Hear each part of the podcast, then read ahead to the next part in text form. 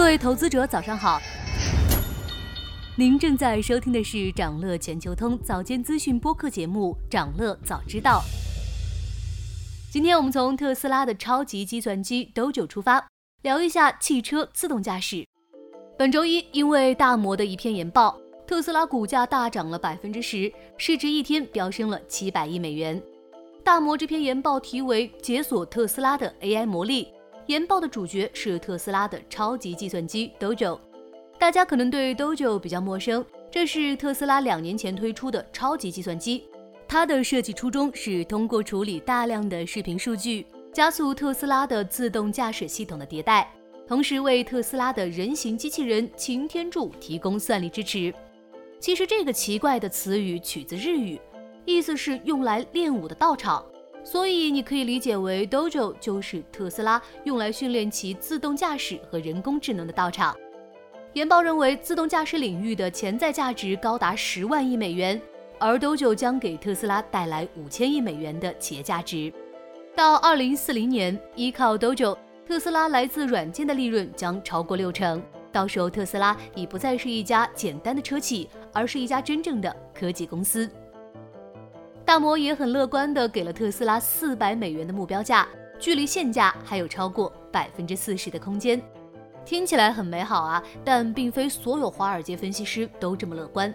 有人就认为这个研报的作者就是特吹，他的话并不可信。另一家投资机构也认为，自动驾驶显然存在重大机遇，但距离实现还需要很多年，并且目前还不清楚谁最能受益。这也不是一个赢家通吃的市场。其实，在自动驾驶领域，目前仍然存在着两种路线之争，一种是纯视觉方案。另一种是多传感器融合方案，纯视觉方案推动者就是特斯拉。二零二一年北美地区上市的 Model 3和 Model Y 就已经取消了雷达，仅仅搭载了八个摄像头。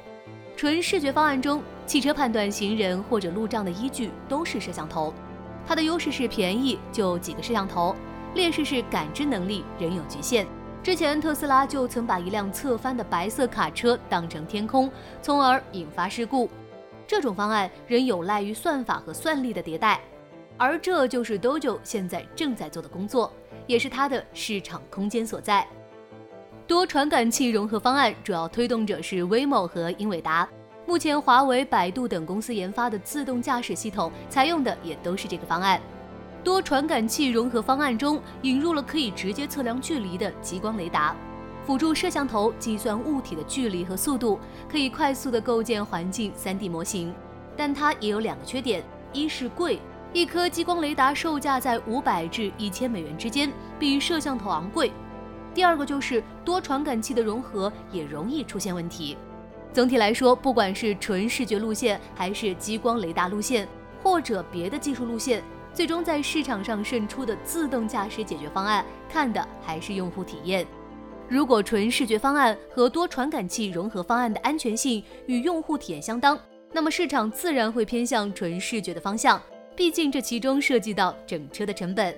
所以 Dojo 的潜在价值确实很大，但他想赢也并非那么容易。想了解更多新鲜资讯，与牛人探讨投资干货，现在就点击节目 Show Notes 中的链接，进入掌乐全球通 App。以上就是今天掌乐全球通、掌乐早知道的全部内容，期待为你带来醒目的一天。祝您在投资中有所斩获，我们明早再见。